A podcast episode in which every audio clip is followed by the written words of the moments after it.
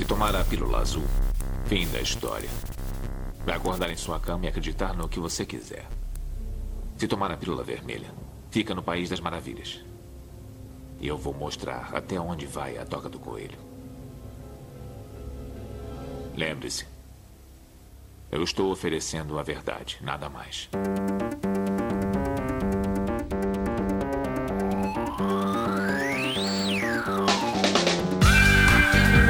Magicando. Praise the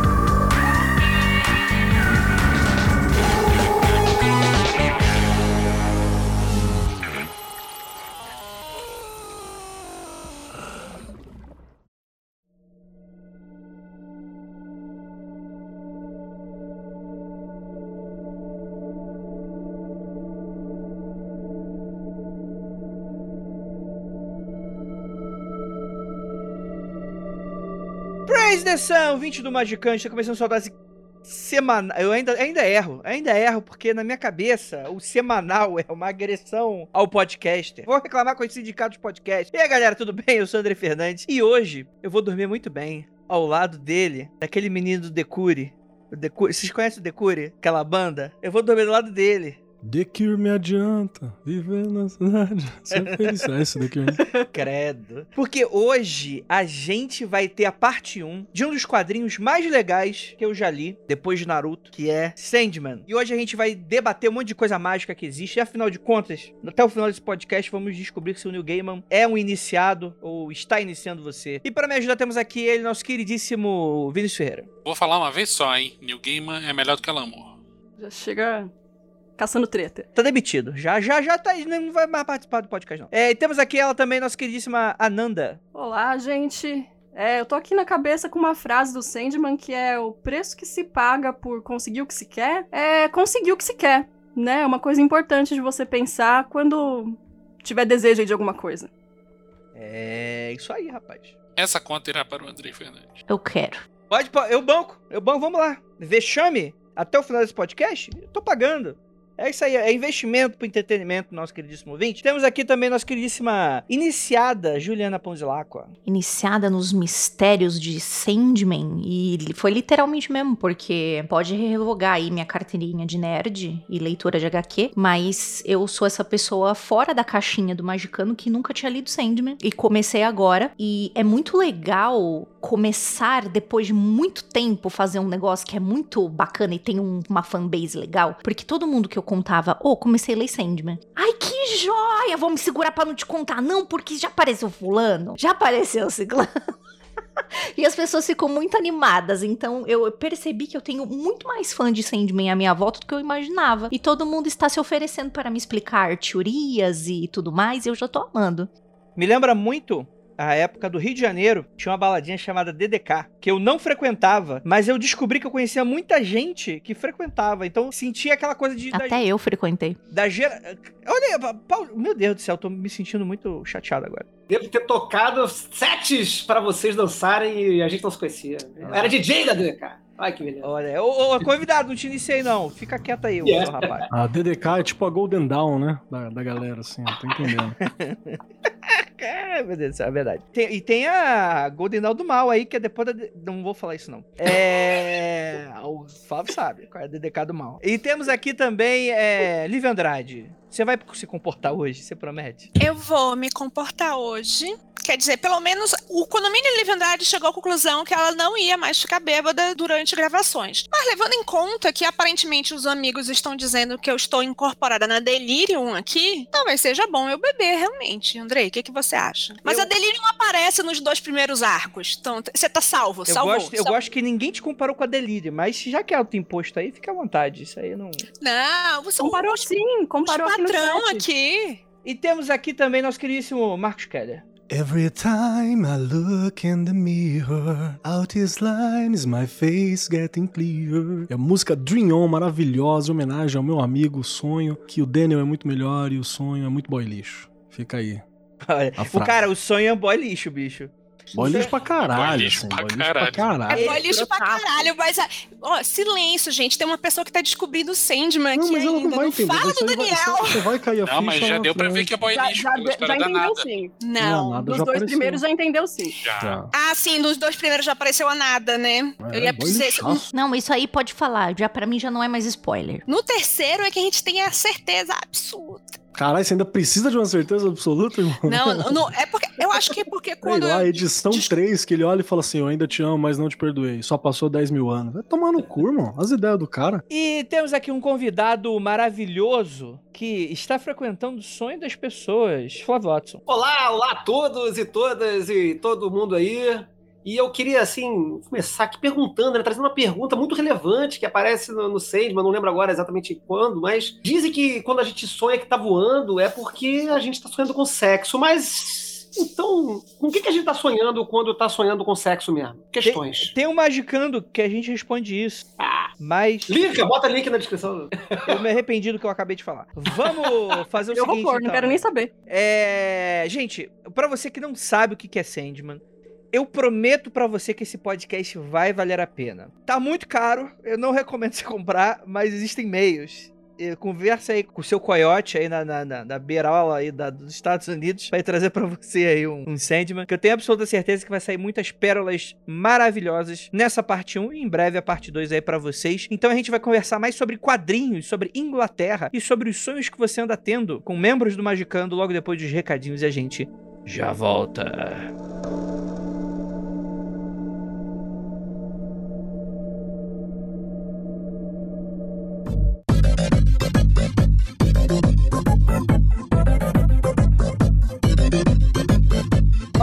tudo bem? Eu sou a Ira Croft e você está chegando no bloco de anúncios e recadinhos do Magicando. Aquele momento para se dar uma pausa e se preparar para o podcast. Mas antes disso, tem um recadinho especial para você.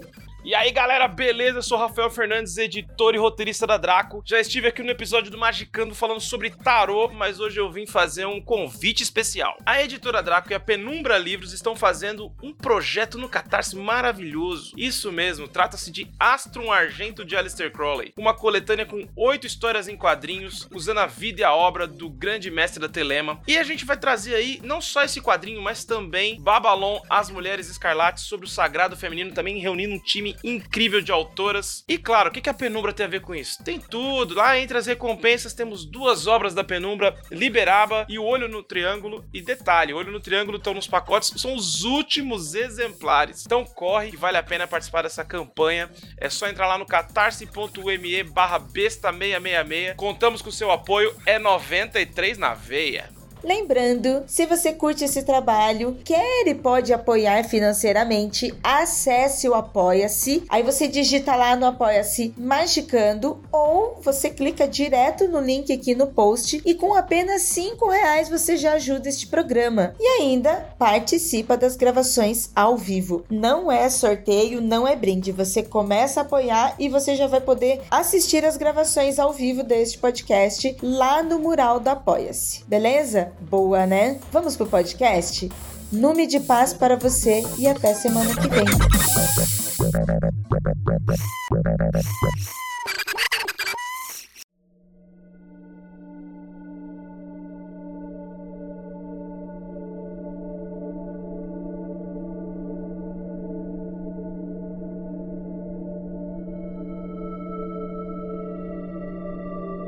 Voltando aqui a ler, a ler Sandman com a gente, temos aqui, afinal de contas, o que é Sandman? Multipremiada série de quadrinhos, reiniciada por Neil Gaiman em 29 de novembro de 1988. Naturalmente, muita gente que conhece o ocultismo conhece Sandman, porque existe todo uma, um paralelo ali feito que é comum para muitas pessoas que estudam de ocultismo, mas pouca gente sabe. Sandman, ele na verdade é uma readaptação de uma obra que já existia, feita pelo Neil Gaiman, né? A- a- no- não no caso a obra original, né? A obra original é de 1939 por Gardner Fox e Bert Christman, no qual era um super-herói, o Sandman. O Sandman é, é o famoso João Pestana. Talvez você que é boomer já tenha ouvido falar do João Pestana, aquele cara que ele é muito safado. Ele, ele não joga justo, ele joga areia no seu zóio e, e deixa você dormindo. E enfim, na cultura pop todo mundo já conhece, né? Tem aquele filme da DreamWorks lá, dos A Lenda dos Guardiões, que tem um Sandman, né? Uma versão de Sandman. Eu não sei se é, as pessoas conhecem e tal, mas é muito legal, inclusive, o filme, apesar de ser da DreamWorks.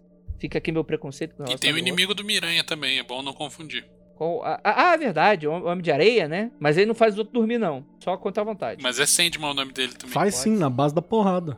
Toma Pode três ser. tapas daquele Não, não vou discutir, não vou discutir.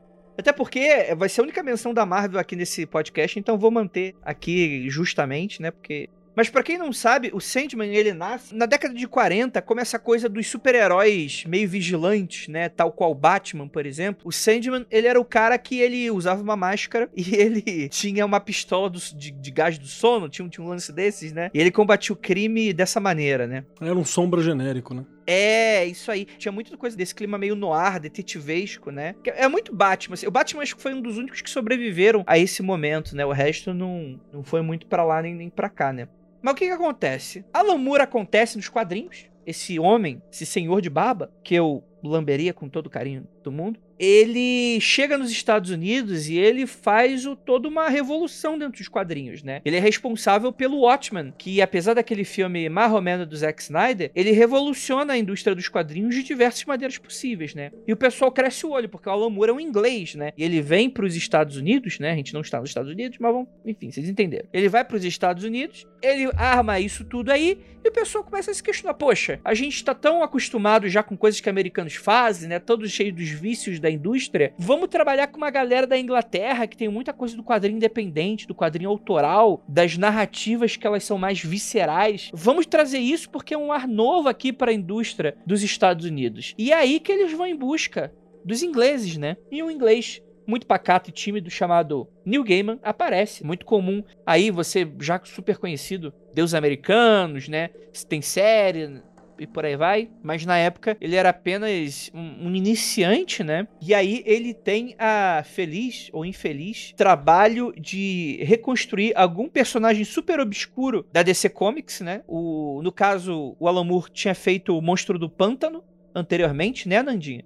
É isso mesmo, e se eu não me engano, o Neil Gaiman tinha trabalhado com Orquídea Negra, né? Tinha feito especial com Orquídea Negra. Foi isso que. Como é o nome da moça lá, da editora, que botou o drone em cima dele depois disso? Karen Berger.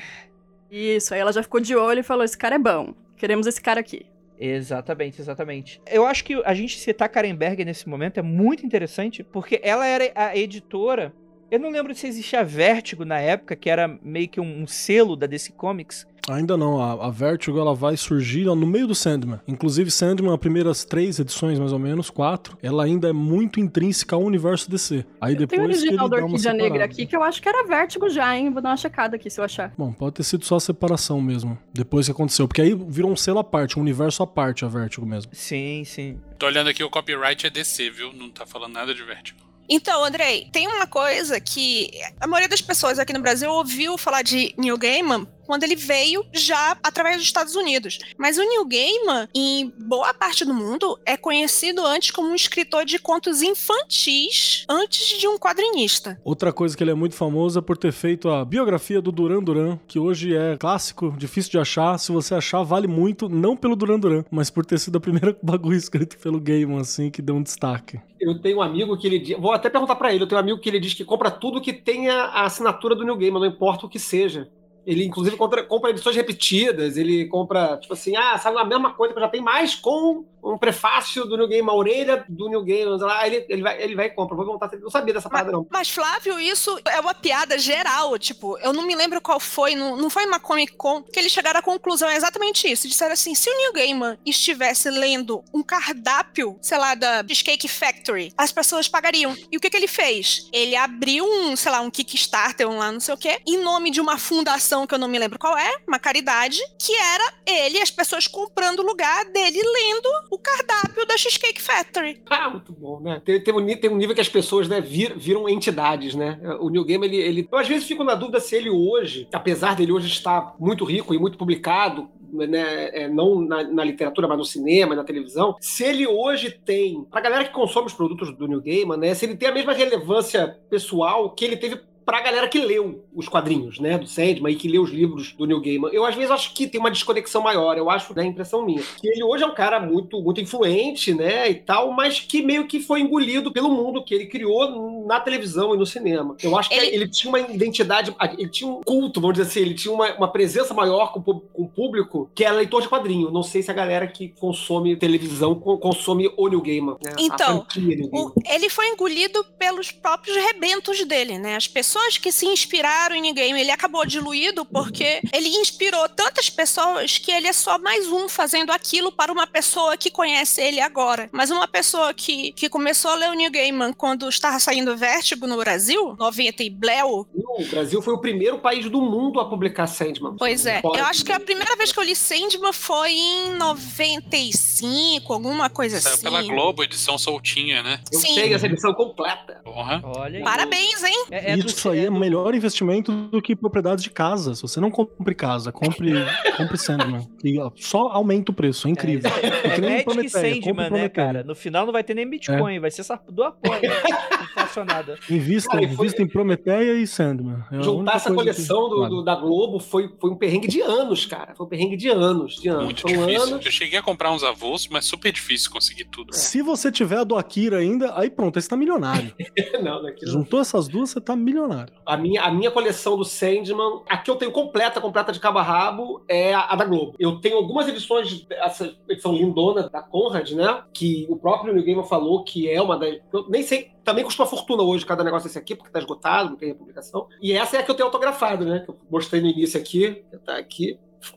Eu tenho autografado essa, eu tenho autografado o quadro que eu tenho na sala, e eu tenho alguma outra edição maluca autografada aqui. Mas Eu a única falar- que eu tenho completa é a da Globo. Eu vou falar uma coisa que vai deixar vocês chorando. Comprei os encadernados em inglês. Muito tempo, eu tava nos Estados Unidos, dólar tava um para um, né? Comprei os encadernados em inglês, comprei quase tudo. Eu, comprei tudo. E tempos depois eu fiquei meio deprimida, não sei o que. Minha mãe decidiu que era por causa dessas coisas dark que eu, que Ah, eu não. que eu assi- juro, Ah, não. juro, ela se livrou do Sandman e ela se livrou de vários livros de RPG. Foi assim que minha mãe queimou a minha Cara- coleção inteira de X-Men. Mesma coisa.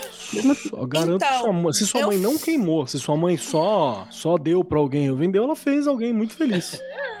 Eu assim. fiquei tão puta, tão puta, que quando saiu essa da- do negócio, eu fui lá. É, minha, mãe viu que eu fiquei sentida, sabe? Ela, ela, ela percebeu que ela fez merda. Talvez seja no momento que você tava chorando, arrancando os cabelos, dizendo que ela não Não, porque a Lívia chorando, ela tá acostumada. Mas sabe quando você, tipo assim, nunca mais irei falar com você? Tipo, aquilo ficou, ficou em mim. Essa hora que você sai da depressão vai pra agressão, né? Exatamente. De algum jeito funcionou. Aí ela me deu essa coleção aí que o, que o Vinícius tá mostrando primeiro. Bom, muito bom. Isso aí. Avisa pra tua mãe que eu tô com muito ódio no coração. Então, se ela quiser me dar também, fica à vontade. Fica aí a dica pra ela, se ela quiser me agradar. Mas que eu não sou filho dela, né? Mas.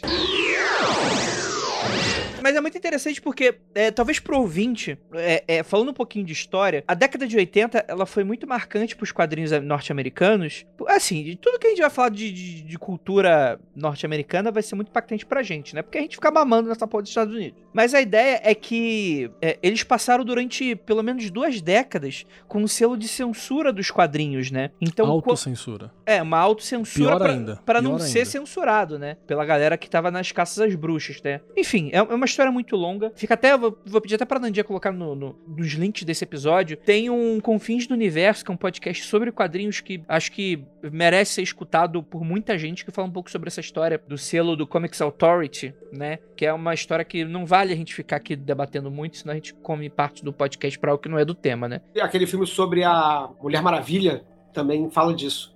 O- Sim, o auto meio, meio Mas- biográfico, né? É, É meio, meio sobre a- o cara que escreveu, né? E as E duas, as duas esposas, né? Então, Andrei, e eu tava até falando com o Andrei que foi por causa dessa época aí que nos Estados Unidos estacionou por conta dessa autocensura para não haver censura de verdade, é que o pêndulo da inovação acabou indo para Europa, com heavy metal, com Alan Moore, com Neil Gaiman. Essas pessoas acabaram vindo da Europa, da Inglaterra, que Inglaterra não é Europa para eles, né? Porque as décadas que o pessoal nos Estados Unidos ficou preso a essa autoimposta censura, tipo, infantilizou todo uma, um mercado, entendeu? Sim, sim, sim. E é por isso que talvez o, esforço da Karen Berger seja algo tão interessante, né? Que ela era alguém de dentro dos quadrinhos. Porque essa galera fazer o que ela faz, ela já fazia na Inglaterra, né? Mas você ter esse movimento de trazer essa galera pra dentro dos Estados Unidos foi algo completamente inovador, né? Porque é- era algo mais provocativo e tal, né? Deixa até aqui um comentário na pauta que, tipo assim, é muito interessante ver Nerdola bolado de- com mulher, sendo que foi a Karen Berger, mulher que, putz, revolucionou completamente os quadrinhos americanos, né? Foi Mano. a- até ganhou um nome o movimento, né? Ganhou o nome de British Invasion, a invasão britânica, ainda numa memória da invasão britânica da música que tinha acontecido nos anos 60, sim, né? Sim, Então sim. você teve uma memória dizendo que foi a invasão britânica dos quadrinhos. E que, de certo modo, também amaldiçoou meio que a indústria de, de quadrinhos americanos, que tudo na década de 90, após invasão britânica, se torna aquela coisa meio edge, né? Aquela coisa limítrofe, nossa, quero ser adulto. Peitos e violência descerebrada, né? No caso, não entendendo, metal. né? Heavy metal até eu não sei. Aí- A heavy metal e essa, e essa entrada pra esse balanço dessa parte mais grit dos quadrinhos começou na segunda parte da década de 80. E o que aconteceu na década de 90, que foi os americanos pegaram isso e transformaram naquela coisa americana que surgiu peito e bunda e pessoas com anatomia Virou America! é, Fuck virou yeah! América. Começou como uma coisa edge, mas não necessariamente América. E quando chegou na década de 90, virou Rob Liefeld. Tem uma Nossa, coisa interessante também no- no- na influência que o, que o Sandman pontualmente provoca, não só essa British Invasion, né? Mas o próprio formato de 75 números, por exemplo, que é uma coisa que, que não existia. Você fazer uma revista mensal, acho que o Sandman foi a primeira vez que isso aconteceu, que você tinha uma revista que era uma revista mensal, e acabou. Ela encerrou. Ela fechou a história, ela, ela era beijo, agora vocês fazem, fazem outra coisa da vida. E aí depois- Batman tá saindo desde É, 1940. enquanto os outros quadrinhos estão aí há 100 anos sendo publicados, o Sandman entregou 10 anos e falou: tchau, galera, beijo, terminei o que eu tinha pra falar. E isso vai acontecer de novo com Preacher, com 75 números, vai acontecer de novo com Lucifer, com 75 números. Isso começa a virar um padrão dentro do próprio seu Vertigo, essa ideia de uma série dessa pegada gritty, né, essa pegada, essa pegada adulta, né, da Vertigo, que eu, inclusive, pesquisei aqui com Deus, falei com, com, com o meu Sagrado Guardião, ele falou que foi em 93 que a Vertigo foi fundada. Então, realmente, era, era DC ainda, era quando, quando sai Sandman, só vai surgir quatro anos depois do selo Vertigo, né? Metade do tempo ela ainda era DC sem ser Vertigo. É, mas é interessante essa, essa pegada, né? Como os Estados Unidos, né? Os autores americanos vão pegar essa pegada do quadrinho adulto, do quadrinho de temas maduros, né? E vão fazer uma outra coisa, né? Tipo assim, você tinha um Sandman com um texto super sutil e lírico e literário e tudo mais e tal, e vai, aí vai surgir o que na sequência? Vai surgir Preacher, que é maravilhoso, eu adoro. É legal pra caramba mesmo. Mas, mas é outra coisa já, né? Outra coisa, vai pra outro lugar, né? Tem uma, uma parada também que eu acho que é importante falar. É, inclusive, o Nandinha, eu me lembro de deixar o link pra galera que quiser o meu minha dissertação, fala um pouco sobre a invasão britânica e tal. Pau no cu da PUC, que não, não libera essa porra no site oficial, então foda-se. Vamos jogar essa merda pro mundo aí. Que fala justamente a questão do terror social como tema, né? O principal tema que tem esses autores britânicos era um terror social. Então, todas as histórias, por exemplo, do Alan Moore, ela não é sobre aquela coisa fantástica. Ela é uma outra parada e a coisa fantástica é um, um argumento. Isso acontece muito no Sandman também, né? Você pega algumas Margaret histórias... Thatcher! Isso é, Margaret um tema, Thatcher. isso é- isso é um tema, inclusive, que, que eu acho que é uma, uma coisa que vai tocar o Sandman de cara no início, né? Mas esse é um tipo de argumento, vamos dizer assim, narrativo, comum, absolutamente comum em qualquer produção de, de terror, de horror. Sim, Né? sim. Um filme de horror, ele nunca é sobre o monstro. Sobre o, é, sobre o É, monstro. o Ah, monstro Exceto é- coisas americanas, né? Que aí os americanos têm, o- têm o hábito de pegar isso e. Mas assim, o, o- monstro esvaziar, no, né? terror, né? Ele é geralmente um- uma como a literatura fantástica como um todo, ela tá sempre de metalinguagem, de metáforas Exato. e de. Enfim, uma, de certa forma, uma certa evolução moderna do conto de fadas, né? Que tem sempre subtextos. E o terror, ele sempre vai. tá- pô, você vai falar de zumbi, você vai falar de capitalismo, massificação, etc. Você vai falar de invasão alienígena, você vai falar de ameaça comunista, você vai falar de Body Snatcher, ameaça comunista, É. você vai falar de, de o Drácula. O Drácula, ele é um, um- um romance e depois, quando vai ser infinitamente filmado, o subtexto dele é muito sobre o medo do estrangeiro, o medo do europeu oriental, o medo do, do- do, né, esse- desse, desse racismo do europeu do ocidental contra o europeu oriental, né? Então, os temas do terror, e Sandman começa o- primeiro arco, que a gente vai de algum momento começar a falar, né? Mas o primeiro arco de Sandman, ele é, guardado as devidas proporções, barreiras que o, que o Neil Gaiman vai quebrando, ele é um quadrinho de terror. Sim. Né? Ele é um quadrinho de terror. Depois ele vai virando um troço, outra coisa. Ele vira uma epopeia fantástica. É, aí depois, vira né? uma epopeia, vira uma Parece quando, quando aparece Calíope, não aparece à toa, né? Já É, ela não tá ali é. à toa pra falar que tá fazendo uma grande epopeia, uma grande história. né? Já, já tem um, um macete, um, um- um- Não sei se a gente vai começar a queimar a pauta muito loucamente andando pro lado aqui, mas já, logo no primeiro volume, no primeiro, no primeiro arco, no meu, um dos meus números favoritos, que é um que pouca gente gosta, que é o 24 Horas, que é o, o episódio do, do banho de sangue da Dinner lá no. no- Não gosto muito fantástico. Também, cara. Nossa, É eu- fantástico, Cara, eu acho, essa revista eu acho incrível. A personagem que começa a narrativa daquele quadrinho, de- dessa história, ela é uma autora, né? Ela come, a história começa com a atendente, a, bal- a balconista do, do, do restaurante, e ela vai falando, ah, eu escrevo. E aí ela é uma autora super lugar comum, assim, tipo, que gosta de literatura leve. Slice of mais. Life, é isso que ela É, faz. Ela faz É, Slice of Slice Life. of Life, só que assim, super levinho, porque todas as histórias dela. E aí ela dá dica. Todas as minhas histórias terminam bem, porque eu sei onde parar. Porque todas as histórias, se continuarem indefinidamente, sempre acabarão em morte. E aí, nisso ele já tá dando o, o spoiler, o maior spoiler, que eu já tô lançando. Não dá spoiler pra. Juliana, não dá spoiler pra Ju- Ju- Juliana. Mas é a prova de que o quadrinho foi planejado, tá É, ligado? Essa é a diferença. Não, mas um assim, ó, né? Eu não posso exigir spoiler de uma coisa que foi lançada há muitos, muitos, muitos anos atrás, né? Então, tudo bem, eu vou lidar com isso. Mas eu talvez eu esqueça, eu lembre. Quando eu ler, eu lembro o que vocês falaram. Mas. né, Mas isso é uma coisa boa de Sandman. Por mais que você tenha spoilers, na verdade, o que vale não é aonde vai chegar, mas é o caminho. Hum. Essa é realmente, realmente é uma história que o final não é tão importante quanto o caminho. É, o, o próprio Neil Gaiman, numa entrevista, ele diz que ele já tinha uma, uma ideia de onde ele queria chegar. Ele já tinha muito claro isso, e isso fica bastante evidente quando você começa a perceber esse- essas sinalizações que ele vai dando do que ele vai contar, ou pelo menos de onde ele quer chegar, que já aparecem desde o primeiro arco, né? Mas que ele não sabia o quanto tempo ia durar. Nessa entrevista que eu li, inclusive, é, tem, um, tem um livro que não existe mais por aí, mas se procurar direitinho na- na- nas locadoras do Paulo Coelho aí vai encontrar, que é o Sandman Companion, que tem uma série de entrevistas com o Neil Gaiman, e ele fala que ele esperava que Sandman fosse ter 40 números, 45 números. E teve o dobro, 70, 76, né? Na verdade, a gente sempre fala 75, mas tem 76 porque tem a canção de Orfeus no meio, que é o Sandman especial número 1, ele só tem a número 1.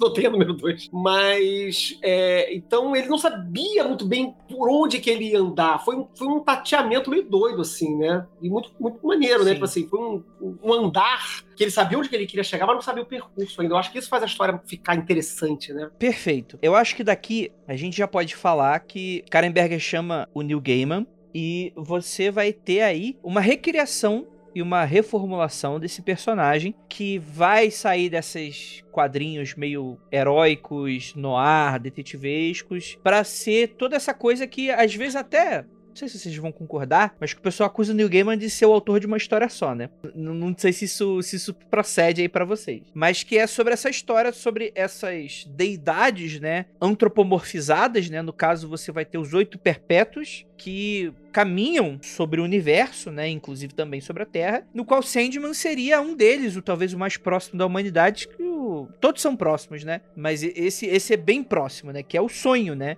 O fato de que desde que a humanidade nasce, você tem a questão do sonho, né? E você vai ter todo esse subtexto sobre essa subtrama, né? Fala aí, Vinícius. Não são sete? São sete perpétuos. Então, eu, fa- eu falei oito? Falou. Você criou É mais um. que é os oito odiados. Não, tudo é bem. os oi- oito odiados. É que vai que eu não li algum spin-off, né? Não sei. É o, Tem o ódio é também, o é o oitavo. oitavo perpétuo. é o Fireball, o nome desse perpétuo aí que eu inventei. Isso. Nossa, falando nisso, que esforço da galera, né? De chamar desejo, delírio, devaneio, descárnio. Já muito legal. É, em português, eles queriam falar que, é, o- que funciona pra uma boa parte, né? Destruction, dream, né? Pra delírio. Sonho e morte não funciona. Aí vira, aí vira descárnio e devaneio, que é pra manter o Deus. Assim. Tem puta de um esforço, né? Pra encaixar, mas beleza.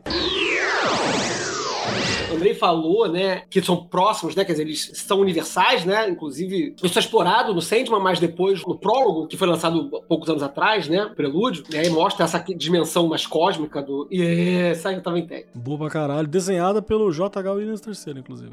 Mas enfim, tem uma explicação, porque é dito que os oito perpétuos, eles, eles são irmãos. Sete. Oito, mas peguei o oito aí do outro. Sete. Os sete perpétuos, eles têm. Eles são irmãos, mas eles têm é, idades diferentes. Sim. né? Então você tem o destino, que é mais velho, e aí você tem. A morte, que ainda É destino, morte, destino, morte, destruição. destruição e sonho. Não, É. destruição ele é, é mais pro final. Agora eu esqueci a ordem, mas porque eu justamente eu, eu lembrava que tem uma, uma narrativazinha que conta a idade dos perpétuos, dos sete perpétuos, de acordo com a tomada de consciência de um ser senciente. Uhum. né? Então é dito que, por exemplo, a primeira coisa que quando um ser ou um humano, né, que seja, mas quando um ser toma consciência, né, é a perspectiva do, des- do destino, de que estar na vida é ter o destino à sua frente. A perspectiva do percurso leva à perspectiva do fim e da morte. E aí leva a perspectiva da destruição, que leva a perspectiva para escapar dessa perspectiva da morte da destruição, leva a perspectiva do sonho, que leva a perspectiva da- do desespero e que leva a perspectiva do delírio. Então tem toda uma, uma cadeia de relação entre a- o ser senciente e o surgimento dos, dos, dos perpétuos, porque eles não são deuses. E isso é que é interessante, né? Eles são mais que deuses, eles são uma manifestação, uma representação, uma corporificação da capacidade de existir e de ter ciência da própria existência. Então aí já começamos a ficar, pegar pesado no programa aqui. Tem até uma hora que a Nada fala que ela não pode se apaixonar por um perpétuo, porque os perpétuos, ao contrário dos deuses, não morrem. Muito embora delírio tenha sido deleite. É, é deleite tenha virado delírio. Na verdade, Desespero é a segunda desespero, desespero. é a e segunda depois a gente tem desespero. E sonho. Sonho acontece Daniel com sonho, né? E aí, assim, a gente vai ter um quadrinho de 75 fascículos. Fascículo é uma coisa que é só da nossa geração, né? A próxima geração ninguém fala de fascículo. né? Revista Recreio, fascículo é revista Recreio, é essas paradas. assim. E a gente vai ter toda essa história no qual um mago, um ocultista, melhor dizendo, ele tenta evocar a morte para controlar a morte. E aí, por um erro do destino, ou enfim, é, não, não sei qual D aí se enquadra de- de- de- desse aspecto, acaba evocando sonho, né? E aí a nossa história Deu começa. merda esse D aí que você tá procurando. É, desse, de- de- é o oitavo perpétuo. Esse é o deu merda. Esse aí eu fico- esse aí fica até o final dessa gravação ele vai se manifestar com toda certeza, né? Neil Gaiman cria pra gente, né? Deixa pra lá toda essa história detetivesca pra falar sobre o- a humanidade, né? E aí a gente vai ter o primeiro arco de histórias, o Prelúdios e Noturnos, no qual a gente tem uma merda sem precedente sendo feita, né? Que é esse ocultista, de fato, evocando o sonho e prendendo ele, né? Tentando obter alguma, alguma coisa em troca, né? E aí eu me pergunto, Neil Gaiman, vou perguntar para o nosso convidado, Neil Gaiman é um iniciado? Eu fiquei muito com essa sensação com esse primeiro arco de histórias. Duas observações importantes aí. Primeiro, o Neil Gaiman, ele vem de uma família de proeminentes cientologistas. E a gente sabe que Já cientologia começa, é né? o filho bastardo de Telemann com ficção científica, né? É, porque nasce lá do, do, do Hubbard e tal. Mas o Neil Gaiman, que até o que eu me lembre, até recentemente, antes da gente falar desse podcast, eu, eu tava procurando sobre isso, eu não lembro mais agora, mas eu acho que ele nunca chegou a negar o seu envolvimento com a cientologia, assim, tipo, de forma Nunca é, negou. é, assim, definitiva, né? Ah, eu não sou cientologista. Mas também não diz que é. Então ele fica que não é, que não é. Mas a cientologia é cheia dos misticismos deles lá. E o pai dele coisas- era relações públicas da igreja da Scientologia, É, o- assim, fudidaço, assim. É, grande o cara- nome da relação O pública. cara era top lá na, na, na organização lá e tal. A mãe também, eu acho que tinha uma relação grande e tal. Enfim, era uma família importante dentro da cientologia. Então, existe um, um background mais ou menos esotérico no Neil Gaiman. Isso é uma coisa. Porém, o próprio Neil Gaiman diz que... Ele não diz que não, que não tem nenhuma questão com magia nem nada, mas ele, quando fala do início da escrita, da escrita do,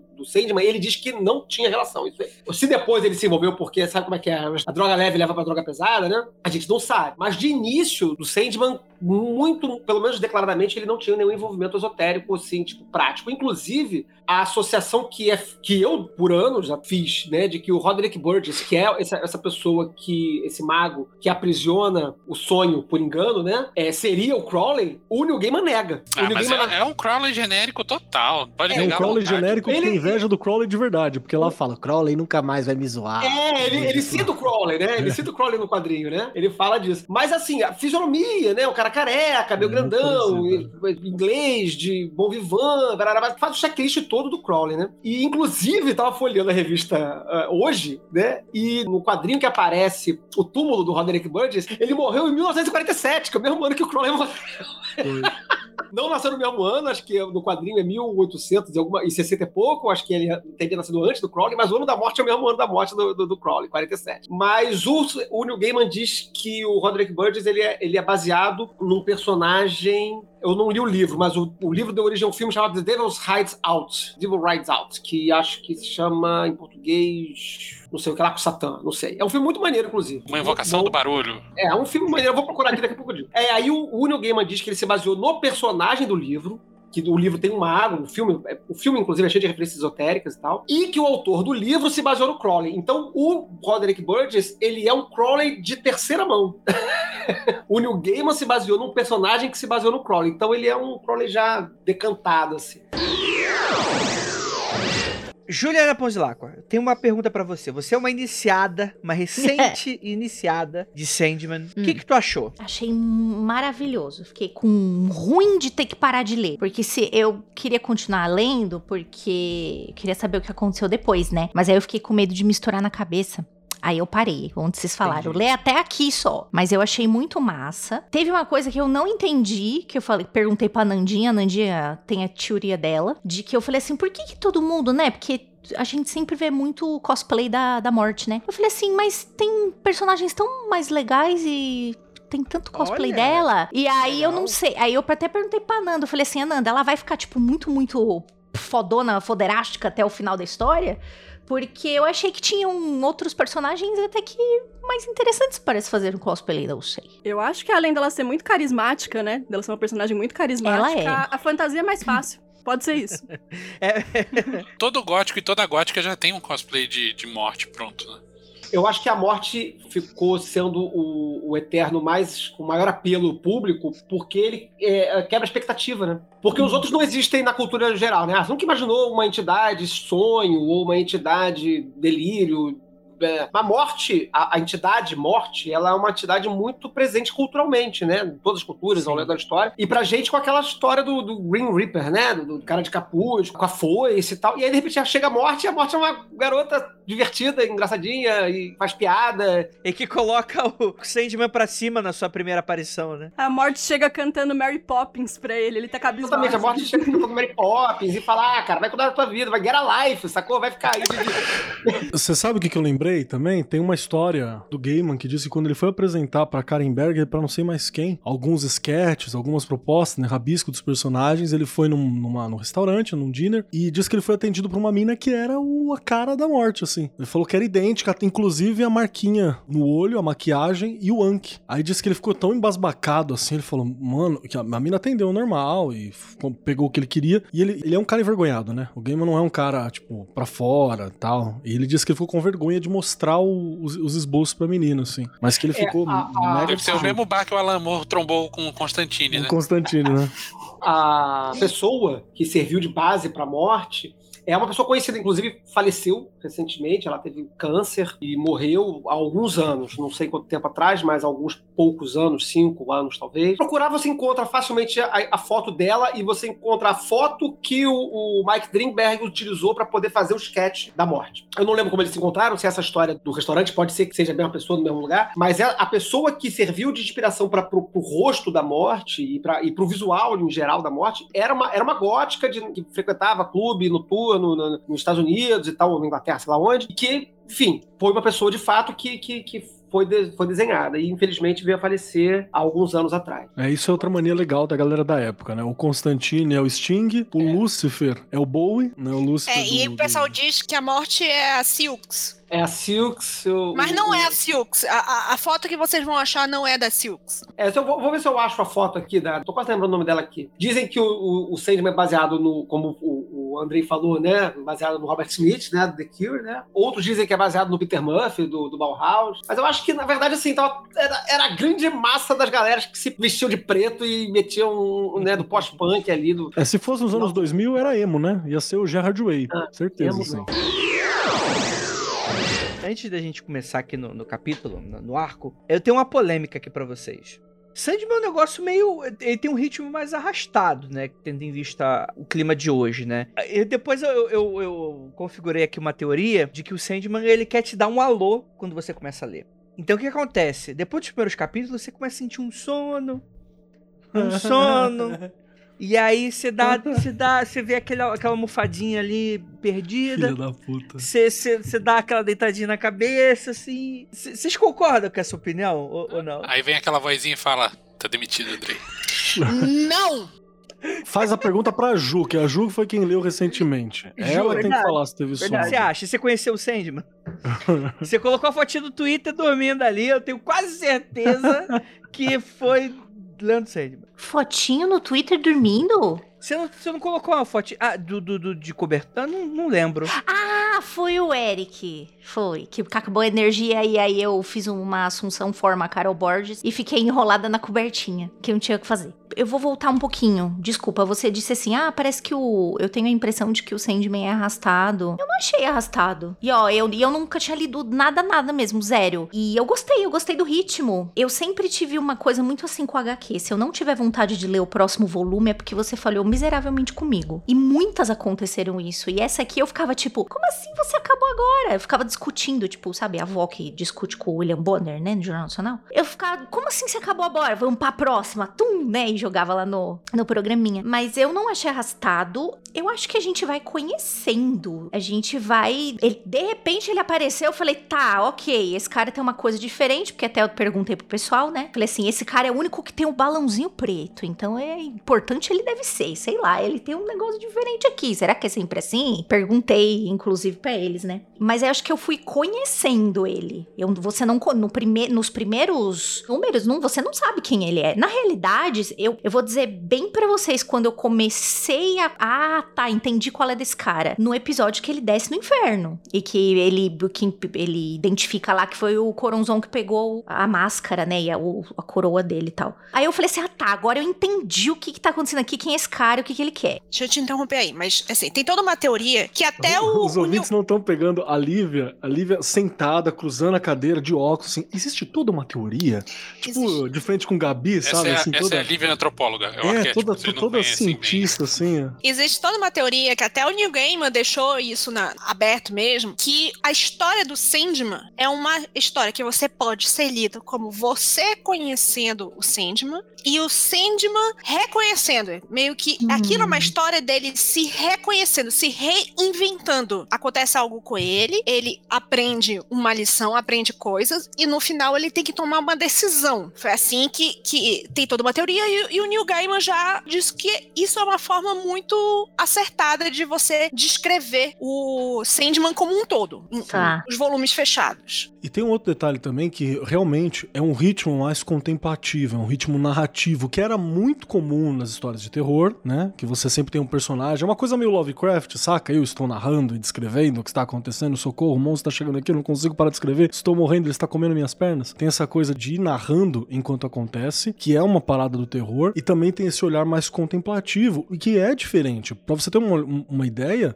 tem um momento da ida até o inferno, como a Ju mesmo falou, que ele vai enfrentar o Corozon, e ele vira e fala: Eu te desafio. Você fala, vai ser uma pancadaria. Eu te desafio pra um combate de, de, de palavras, né? A gente vai usar a imaginação, e é um combate. Rinha de repentista. É. É um dos meus momentos favoritos do Sandman Sim. inteiro. Sim, e é incrível, porque assim, você não vai ter a treta. Você fala assim, agora, porra, se fosse 10 anos depois, agora vai descer porrada no capeta, pegar espada de fogo e tacar areia nos olhos de não sei quem, a casa do caralho comendo solto. Não, cara, é uma batalha de bate-papo. E também Sim. que eu acho muito bom, porque vai ser desenvolvido isso, inclusive, na DC depois, pelo Guaxinim do Alan Moore, que ele vai desenvolver, que é na hora que o Corozon fala assim, eu sou a antivida, que é a fórmula antivida, que é a fórmula do Darkseid e tal, que até esse momento você não tinha muitas definições sobre o que é antivida, né? Mas ali tem uma apresentação do conceito, aí o nosso querido Graham Morrison, Guaxinim do Alan Moore, pega isso pra fazer na crise final alguns dos conceitos, né? Que ele desenvolve depois. E aí tem a única coisa que bate, que é a esperança, né? Que é um, é um diálogo incrível. Tem inclusive uma animação muito legal feita no YouTube por fã, assim, acho que até gente brasileira que fez na época, que mostra esse conflito de uma forma muito bacana. Tô doido pra ver isso Sim. em live action. Eu acho que essa cena, porque assim, o primeiro, como eu falei, o primeiro ar, apesar de muitas liberdades que o Neil Gaiman consegue fazer, inclusive uma das maiores liberdades que o próprio Neil Gaiman consegue, já é no primeiro número, em que ele consegue convencer a DC a não colocar o Sandman na capa do primeiro número, né? O cara fala, o editor fala caraca, como é que você vai lançar um quadrinho e não vai ter o Sage, o, personagem, título no- na capa? Não, não vai ter. E de fato, não, não só não tem, como a das outras capas também não tem, né? As outras capas do- dos primeiros oito números, né? Do primeiro arco, é uma, é uma galeria de imagens, todas com o mesmo estilinho, né? Aquela, aquela paradinha assim ao redor, e os personagens que são centralizados nas histórias. Então você vai ter as, as moiras, ou enfim, as, as bruxas, você vai ter o, o- o- você vai ter o, o John Constantine, você vai ter tarará, tarará, tarará. Mas o primeiro arco, ele é um arco de, como eu falei lá atrás, né? Um arco de uma história de terror, como quase como se fosse um conto da cripta. Esse momento, o debate com o Corazon, Onde quebra, né? eu acho que é o grande momento que você tá lendo e fala, porra, tô lendo um negócio diferente aqui.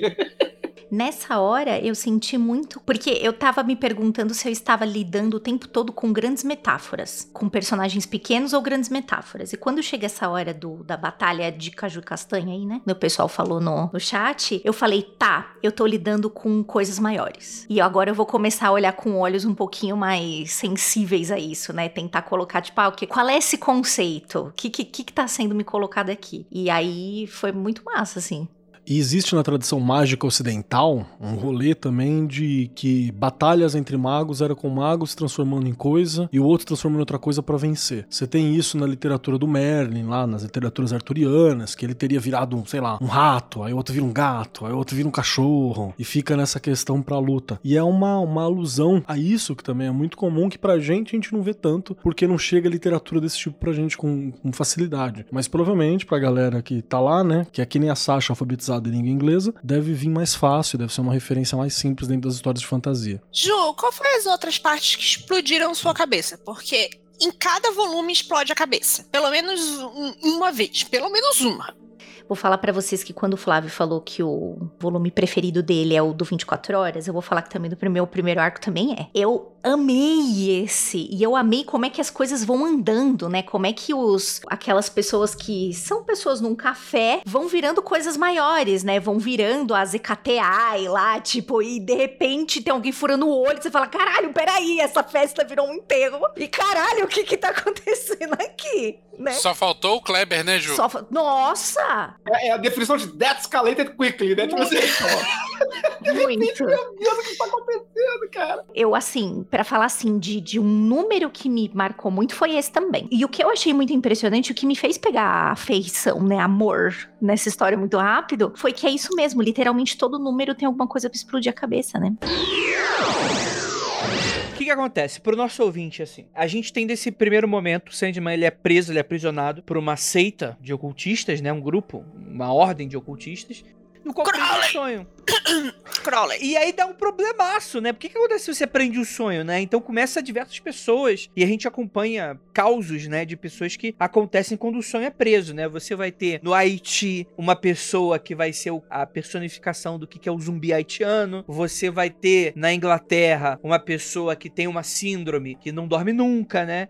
Fala. Inclusive, essa doença do sono é real, viu? Aconteceu nesse período. Sim, que dorme muito, na verdade, não é que nunca dorme, é o contrário. É encefalite letárgica. Isso aconteceu mesmo. Ninguém sabe, o pessoal diz que pode ter sido alguma coisa a ver com Ah. químico lançado depois da Primeira Guerra, alguma coisa assim, mas ninguém nunca chegou a uma conclusão. E foram só aquelas pessoas que tiveram isso e Nunca pronto. mais. É, eu que eu ia perguntar se eu, a minha memória tava me traindo, mas na hora que eles realizam o ritual, quem chega à representação física é aquela representação muito antiga, né? Que quando ele encontra o marciano, o marciano chama ele daquele nome, depois ele vai ser aquela representação antigaça. E conforme é, isso faz sentido que eu vou falar, conforme ele fica preso e ele fica vendo sempre aquelas formas, ele toma a forma de um ser humano, que quando ele escapa do, do- da, da, da coisa, ele tá com um formato meio de homem, né? Não é aquele que ele chegou. É o seguinte, Ju, a pessoa que tá vendo ele, a pessoa que vê os perpétuos, é a pessoa que dá forma aos perpétuos. Ah, tá bom. Então, assim, o que acontece? Quando um marciano tá vendo o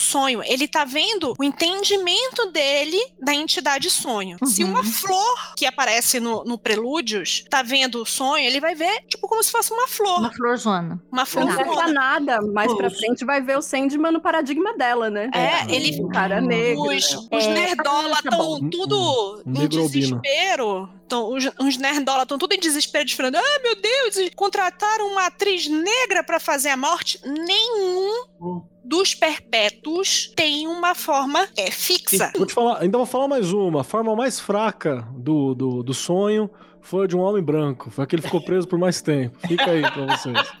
Seus Pois é. Ah, O E exemplo ele bem foi- clássico, além, além da nada, né? Também no sonho de mil gatos, ele aparece como gato. Gato. Ele aparece como um gato, e um senhor gato, um gatão. E assim, ele foi preso naquela forma, Ju, e a gente só vai saber depois de décadas, agora que saiu o prelúdio, ele tá. Em um determinado momento, durante sempre, ele fala que ele estava enfraquecido, porque ele estava lutando contra alguma coisa ou alguém, e a invocação lá pra prender a morte pegou ele Hum. Nesse momento, ele tava fraco, entendeu? E no Prelúdios a gente sabe que ele tá passando por um caô fudido e ele foi pego ali. E por isso que ele tava todo, aspas, aspas, armado. Ele tava com o capuz, o capuz não, o, o capacete, o elmo, tava com a, a. Quero falar esmeralda, esmeralda é do Daniel Rubi. O rubi e o saquinho de areia. E ele tava, tipo assim, ele tava, tipo, voltando, tipo assim, tô fudido. Aí pegaram ele no caminho e pegaram naquela situação. Como eram seres humanos olhando ele, ele aparecia no formato de um ser humano. E como são seres humanos lendo o quadrinho, também tem que pensar nisso, né? Somos seres humanos lendo o quadrinho, a gente tá vendo eles nas perspectivas. É, em-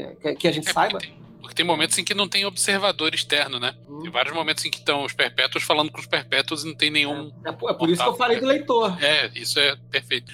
Só- uma breve observação, a Lívia tá falando do prelúdio. Não confundir o prelúdio com prelúdios e noturnos. Prelúdio é uma história que saiu depois. Eu fui ver o ano aqui, é de 2015. É bem posterior. Mas é muito interessante, né? Que ele fica preso décadas e aí ele carrega consigo esses itens, né? Que estão sendo supracitados aqui. O elmo, a algibeira, né? Que é o saquinho com areia. E o seu rubi, né? Que são suas armas mágicas, né? Que ele fala que mais pra frente você descobre que ele, no momento de sua, de sua existência, ele usa parte de seus poderes pra criar esses objetos para canalizar os seus poderes, né? E aí esses, esses objetos eles são roubados e no momento em que ele de fato se liberta, ele vai atrás dos seus poderes. E talvez esse seja o momento mais interessante desse primeiro arco, que é esse momento onde foi parar esses itens, né? Porque em dado momento, se isso foi parar no mundo humano, onde é que foram parar, né? E aí você vai ter todo esse universo confluente da DC Comics, né? Que, que é só relevante nesse primeiro arco, né? Inclusive. Andrei, eu tava até conversando com o Vinícius mais cedo, que, tipo, essa parte do ele foi despido de tudo e tem que ir atrás se revestir de tudo, lembra muito aquela história de você ir ao subterrâneo e perder parte de si pra depois resgatar. E o Vinícius deu uma- um nome bonito e certo da mitologia que fala isso. Qual é, Vinícius, por favor? Não é o Ereshkigal lá do- da Suméria? Quer dizer, Ereshkigal é, quem, é quem tá É sentado. quem tá no- esperando. Quem, Quem quem é Nana. É, É a quem Lilith, desce é. Inanna. Nana. Ah, quem desce é a Inanna. Eu, sa- eu achava que era uma deusa. Então, ela, é a irmã, que tá sentada lá. Isso. E aí tem toda uma, uma leitura contemporânea, não é da época, mas que identifica as duas como sendo uma, uma mesma pessoa e que uma vira outra. Mas é uma leitura, uma interpretação mitológica mais contemporânea. No mito original, eu acho que não tinha essa leitura. Mas o lance todo é uma descida ao submundo em que a pessoa que tá nessa quest pra resgatar se despe de tudo, né? E entra no- na sua essência mais pura. Vai lá, vai lá no- nas profundezas e volta com o que foi buscar. E, e é um- a essência de uma jornada do herói, vamos, vamos dizer assim, ou da, ou da heroína, enfim. Tem várias, tem várias jornadas aí que podem ser ligadas. E isso tem paralelo em outras mitologias também, se não me engano, é o lance de Orfeu também, né? A mitologia órfica, ela é um objeto aqui do, do- do- central, praticamente, dentro do, do Sandman. Mas acho que não vai dar pra gente falar disso, porque senão. Não, aí é, aí é queimar a pauta fudida. Mas falar de Orfeu é importante, porque é exatamente esse mesmo rolê, né? Inclusive, só deixo aberto aqui que além de boy lixo, é pai merda também. Porra, Só- todo errado, né? Todo ruim. Típico personagem, que é o personagem que, que conduz a história, né? O protagonista da história, mas que é um, é um merdão, tipo. É um Homer Simpson, tá? White, É isso. Né? É tipo o Walter White, ele é, ele é o antagonista, o principal antagonista da história. Ele não é o homicida, é o vilão da história. E vou Então, falar mais também que serviu muito pro Gaiman também se observar, tá ligado? Ó, o Sandman foi um trabalho do Gaiman também tentar virar um cara melhor. É, trabalho ao de sombra, né? Caralho, onde é que eu sou merda, sombra, né? Isso mesmo. Não, tem uma parte que eu acho muito engraçada, né? Que quando ele vai sair nessa missão de recuperar as ferramentas dele, ele começa pela algibeira, né? Ele descobre que já esteve em posse do Constantine, ele vê, ah, é só um ser humano. O que, que pode dar errado? Só que esse ser humano é o Constantine, né? Pode dar tudo errado e mais um pouco. Sim. Pô, até que deu muito certo, né? Apesar do Constantine estar no meio. De todas as coisas que Constantine pode fazer dar errado, Não. O que dá errado é se joia. você for amigo ou namorado do Constantino. sim, É. não sei. Ó, tiver lá, tá tudo certo. Inclusive namorado do Constantine ou do sonho, né? Porra, eu vou te falar, boy lixo, mano. Boy lixo. Por que, a pergunta aqui agora vai ser o seguinte: por que, que boy lixo vem numa embalagem bonita? Me falem aí. Ih, rapaz, essa fica pras meninas aí responder. Nem sempre, eu acho, hein? Posso. não, posso. Posso responder outro dia? Pode. e no quadrinho tá lá, tem uma embalagem legal. Eu acho estiloso o sonho. Eles tentam Ó, fazer ele meio feio, mas ele é uma- charmoso. Tem uma que sobrevive a ele. E sobrevive bem. A Porque ela ali. percebeu que ela que ele era boy lixo e, tipo, joga na cara dele. Você é boy lixo, vamos embora. Essa ali é fodona, Tessa ali. É É. Mas enfim. É, é, é Tessalia, acho que eu fiquei com, com Tessa ali, mas é Tess- acho que em português é Tessalia. Eu li em português, não li em inglês, mas por algum motivo tá com Tessa ali na cabeça. A gente tem a algibeira, que ele é, é a primeira, é o primeiro item que ele recupera, né? E tem essa aparição do Constantino, e você vai ter logo em seguida o Rubi, né? Que aí a gente pode falar do, do, do capítulo aí dos 24 horas. Não, em seguida é o, é o Elmo. É o Ah, Elmo com Nossa, Por último, tava a gente já falou sobre. que era o último, Elmo. Aí agora é o Rubi. Não. Importante não, mas que é uma anotação, já que a gente tá fazendo várias anotações, comentários interessantes, né? Uma coisa importante, interessante sobre a algibreira, né? Porque é, é um item estranho para um personagem mitológico ancestral que tem uma como ferramenta uma bolsa de, de jogar areia e fazer as pessoas dormirem, né? É um troço é estranho. Mas isso, como o Andrei falou, né? A referência do Sandman, a referência cultural, folclórica do Sandman é o tal do João Pestana, conhecido no Brasil como João Pestana, que é o cara que faz as crianças dormir, que vem pra fazer botar as crianças pra dormir. Então por isso que a palavra Sandman, a música Enter Sandman, ela não fala do Sandman do New Gaiman, ela fala desse personagem mitológico da cultura popular americana, provavelmente. Eu não sei se ela é anglófona ou se ela é po- pontualmente americana, Anglófono. mas Não só esse cara que eu tô na mão aqui é um João Pestana da Alemanha Oriental, tá? Olha! É um desenhinho específico da Alemanha Oriental. Que Qual o nominho dele, Ju? Sandmännchen, homenzinho de areia. Homem de areia. Mas e e aí, tá, tudo bem. A cultura toda aí mostrando o, homem de, jogando areia. Por que que cacete desse mito, desse bicho folclórico, joga areia nos olhos das crianças? A resposta é remela. É sério. A origem da ideia de- da bolsinha de, de areia que o Sandman tem, o, o personagem folclórico que, que vai vindo até chegar no Sandman da Vertigo, ele joga areia nos olhos porque a criança, quando acorda, acorda com o olho cheio de remelenta, assim. e quando você tá coisa- com sono também, que parece que tem areia no olho, É, já quando tá tá com vontade de sono, coçar então, nela. então é, Minha mãe chama de mingau das almas. É mas ser de mingau das almas, menina. Vai lavar essa cara, sabe? Você vê, em vez de ser um saquinho de areia, podia ser uma, uma, uma batedeira de floco. Como é que é? Neve. Aquela clara em neve. clara em neve dos sonhos. A Mas cara eu, da Lívia. eu achei legal porque eu não descobri isso muito depois de ter lido Sandman. E é uma. Que cacete, um troço de jogar areia nos outros? É por causa disso. Por causa do, do- da remela das crianças. Criança remelenta acordando com sono de manhã. Exatamente, exatamente, né? E aí a gente vai ter esse segundo capítulo, né? Eu tô falando capítulo, mas não tem, não é segundo capítulo, mas enfim, né, que ele vai tentar recuperar o seu elmo no inferno, que talvez seja uma das passagens mais icônicas dele, né? Você vai ter o encontro dele com Etrigan, né, que pra quem não, nunca entendeu a referência que fala na época que eu rimava as entradas do Magicando, né? Que é o demônio rimador. É, quando ele é escrito por um bom personagem, ele tá rimando. Quando não, eles inventam uma desculpa por que ele não tá rimando. Mas é, é- é- tem esse primeiro encontro e é a passagem do, do Sandman pelo inferno, né? E você vai ter esse desafio de repente contra o, o Chorozon, que é magnífico, né? E aí ele consegue, ele, ele volta do inferno com a sua algibeira. E aí talvez, tipo assim, pode não ser o capítulo mais icônico Ele volta do inferno com o elmo. Com ela. Ele pega a algibeira com os humanos. Mas antes ele dá, uma, ele dá uma esculachada, né? Pra sair do inferno, que é sempre bom lembrar. Na hora que o, o Lucifer vira pra ele e fala assim, ó. O Lucifer David Bowie vira pra ele e fala assim: Mas você tá maluco? Chamei todo mundo aqui pra te descer porrada. Aí ele fala assim: Mas descer porrada em mim não dá, porque o que seria do inferno sem o sonho, sem sonhar com o paraíso, né? Com a liberdade. Aí a galera ficou olhando pra ele, drop the mic. É uma sucessão de drop the mic, né? Ele primeiro vai lá com o Corazon e depois com o. o- o- Desce o óculos, né? É. E aí o Lucifer fala assim: Eu vou bater nesse cara. A, a gente não vai falar da. fa- Falou do Etrigan, mas não falou do Corazon. A gente- já, já que a gente tá no Magicando, não vai falar de Corazon, não? De onde é que sai Deveria. essa favor. Esperança é a Foi- única forma de passar pelo abismo? Fala Foi pra a mim, Flávio. única vez, foi a primeira vez que eu ouvi falar de Corazon.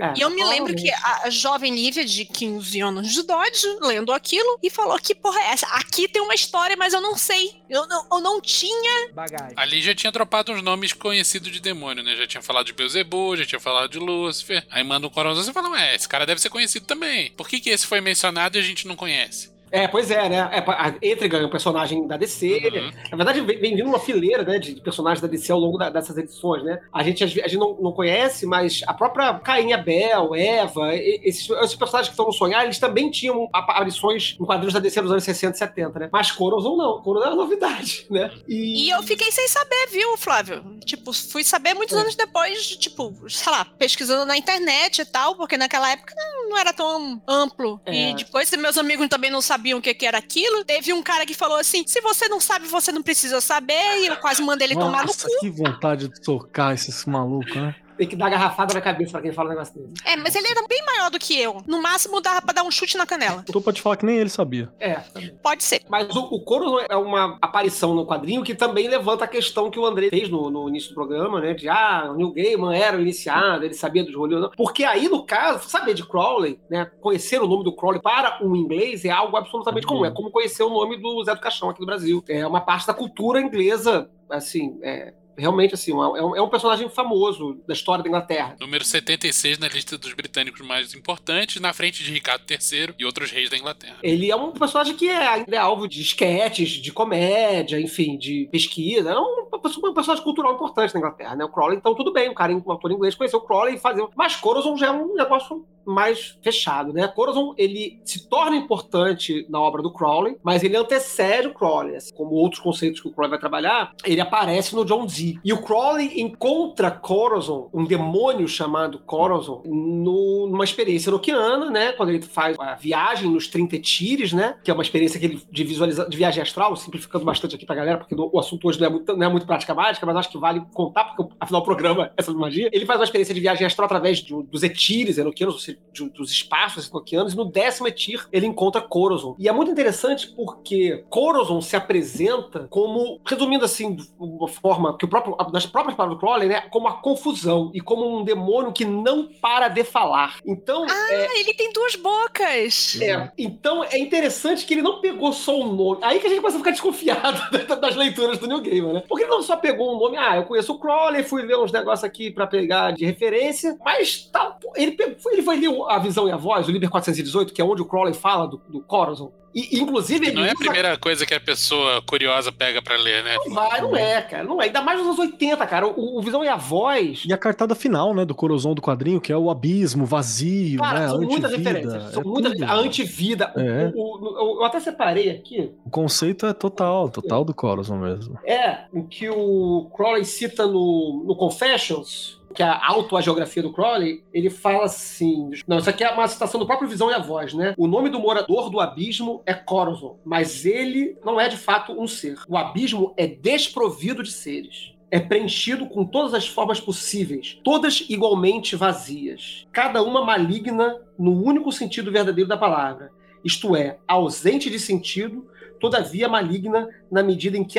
anseia por ser real. No Visão e a Voz, e aí acho que vale um parênteses bacana aqui, porque o que aconteceu na Visão e a Voz, né? Foi o Crowley e o Nelburg fazer essa experiência. O Crowley, ele supostamente, is- isso não está muito bem registrado, mas aparentemente o Crowley funcionou como Dee e o Edward Kelly, né? Em que o, Crowley era o vidente e o Neuburg era o escriba, né? No, no caso do, do Dee e do, e do Kelly foi ao contrário, né? O Dee era o escriba e o Kelly era o vidente. Então, é relatado no décimo Etir, né, na visão do décimo Etir, que o Corazon aparece e que Corazon tá preso no triângulo. Então, acredita-se que Crowley Dessa, no relato do Crowley, teria incorporado Corazon. Durante a cerimônia. Esse aí é aquele rolê que dá tudo errado, que o pessoal Então. diz que ele sai correndo pelado no deserto. É, esse esse, é o rolê que dá tudo errado. Porque, e aí que eu acho que tem uma conexão interessante com o Sandman, uma outra conexão interessante com o Sandman. O círculo de proteção onde está o Nelborg é rompido, porque o Crowley, possuído por Corazon, segundo a narrativa do Crowley, escapa do triângulo, joga areia no círculo, joga areia no círculo e rompe o círculo. E ataca o o Neuborg. No meio do deserto, pelado. É, lá, lá na Algéria. E, enfim, um, um rolê do cacete, aí Pombo morto caído pra tudo quanto é lado. Pombo morto, e os cacete, bota a daga pra lá e esputa. Aí volta o Crowley, barra Corazon pro triângulo, e fala mil merdas lá, fica ofendendo, fica falando sem parar, e aí fica essa imagem do demônio que não para de falar, porque ele é o demônio da confusão, que ele é o nada. Porque no décimo etir não existem coisas, existem apenas adjetivos. Né? Então é uma série de, de conceitos muito interessantes sobre Corazon e sobre a viagem do Crowley no décimo etir, que são curiosamente muito presentes dentro deste episódio de Sandman. Representado sem complicação, saca? Assim, tá muito bem no desenho, tá muito bem na frase, tá muito bem no desafio.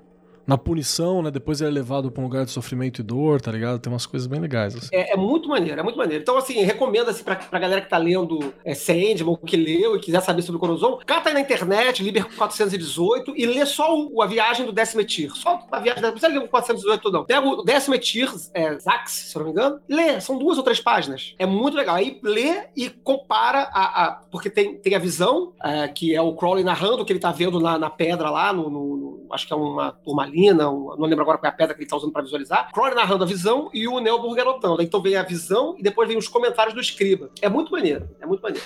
Recomendo a leitura. Muito maneiro, mas não queria estar lá. É, é muito maneiro pra quem tava lá, quem deixou o registro. Rapaz, a gente- isso aconteceu um século atrás, a gente tá falando até hoje. Claro que eu queria estar lá.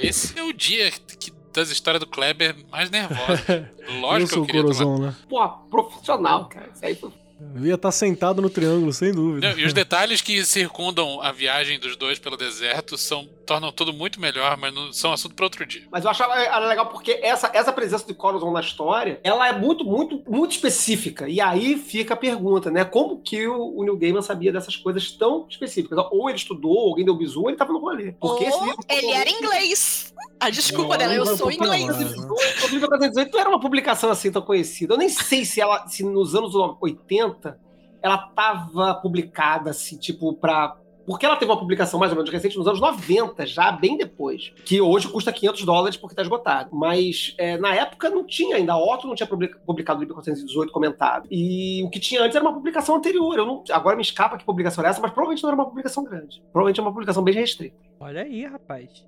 Fica aí a dúvida. E aí a gente vai ter o terceiro item pra finalizar esse episódio, que é o item do Rubi, né, cara? Que apesar de não ser exatamente o capítulo mais lembrado de Sandman, é talvez aí o mais impactante de todos, né? Que é o, É, o- quando eu lia como adolescente, foi uma parada que eu fiquei, caralho, cuzão, o que que tá acontecendo aqui? Que Exato. tudo acontece por causa do vilão do Batman. hein? Exato. Quando tu para pra analisar, né?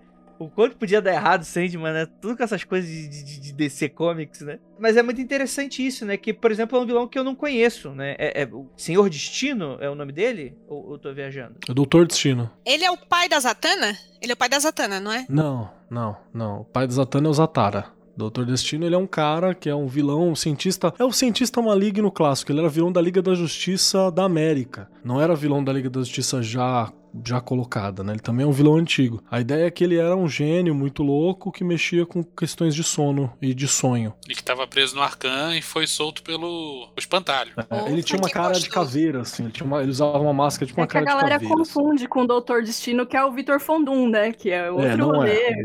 outra Mas é da empresa. Marvel, né? É porque tem muito doutor, para pra ver. Tudo que é inimigo tem um alto grau de PHD, esses negócios. É tudo doutor. Porque a academia Ninguém é não essas mestre, né? pessoas. Mestre É não, isso. mestre não tem. A academia deixa o povo A pessoa retardado. termina o doutorado e tá louca, Lívia. Tá Tenta só mais. Venenosa, Jason Woodruw, é tudo cientista que ficou louco. Tenta fazer um doutorado pra tu ver se não vira vilão. Não, tenta arrumar emprego com doutorado debaixo do sovaco. Só resta o crime, Lívia. Tá certo, tá certo. Eu, eu falei besteira, obrigado pela correção. Assim que você termina o doutorado, você ganha também um diploma de loucura do Arcan e você ganha uma roupa bizarra pra você enfrentar, pra você causar crime contra o Batman. Uma coisa interessante do, do, do Dee é que ele é John Dee. John Dee é o nome do cara que fez o o Enochiano lá no século XVII, que ouviu falar de Corazon pela primeira vez. Então, não sei também se a escolha do Di como vilão final do arco, né? Embora não seja um vilão poderoso, no sentido de que ele tá com. é- é- a história é muito incrível, né? Tem um 24 horas que a gente já falou várias vezes aqui, mas é um vilão que ele é bem- se destrói sozinho, né? Na verdade, ele é tão maluco que ele mesmo se destrói, né? É, ele já tá, já tá consumido pelo Materiopticon, que é a máquina que ele cria pra fazer os pesadelos ficarem reais, assim. Uhum. Mas eu acho que é muita inocência achar que o Crowley genérico, o Coronzon, o, o John Dee, é tudo, tudo coincidência, saca? Assim, pode até ser que o, que o Gaiman não, não seja um praticante, o caralho, mas no mínimo conhecimento sobre o tema ele tem. Vou dizer que Neil Gaiman era amigo de Terry né? Pratchett, que é outro que a gente fica muito na dúvida Amigo se do é Alan Moore, é. né, gente? O Gaiman foi padrinho do último casamento do Alan Moore, então... Inclusive, vejam as fotos, gente, é muito legal. Procura, casamento do Alan Moore. Muito bom, muito bom.